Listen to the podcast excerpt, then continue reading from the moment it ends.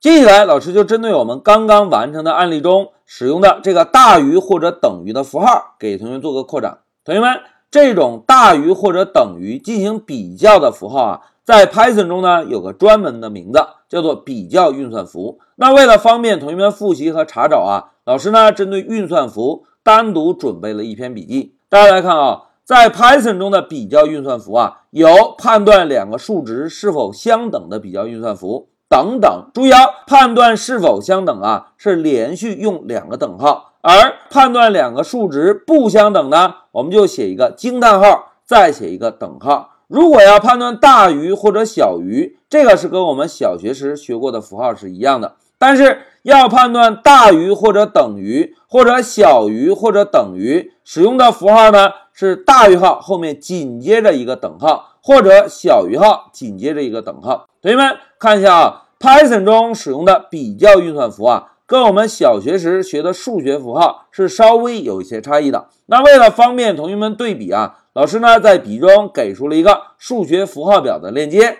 点击这个链接呢，就可以打开维基百科中的数学符号表。同学们看，在我们小学时学习的比较是否相等，是不是就是一个等号？但是在 Python 中，等号是用来干什么的？哎，在 Python 中，等号是用来赋值的，所以在我们判断两个数值是否相等的时候，应该连续使用两个等号，而不是一个等号。那同时呢，小学时我们学过的不等号是这样来写，对吧？大于等于呢是下面这个大于等于，小于等于呢是上面这个小于等于。但是我们键盘上有这三个特殊符号吗？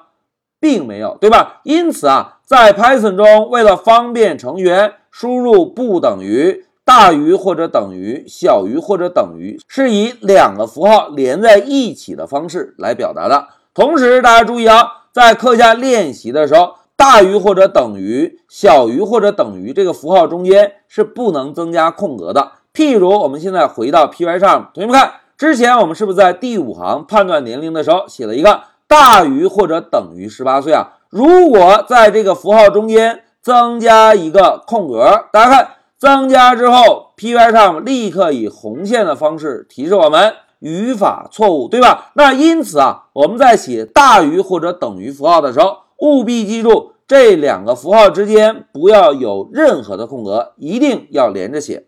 好，讲到这里啊，老师呢就针对我们刚刚演练中遇到的大于或者等于符号。给同学们做了一个扩展，并且简单的介绍一下 Python 中的比较运算符。但是老师要友情提示哟，同学们，这些比较运算符啊，我们是不需要死记硬背的。在后续我们课程中呢，老师会用不同的案例，把这些比较运算符给大家反复的演练，用多了自然就记住了。好，讲到这里，老师就暂停一下视频。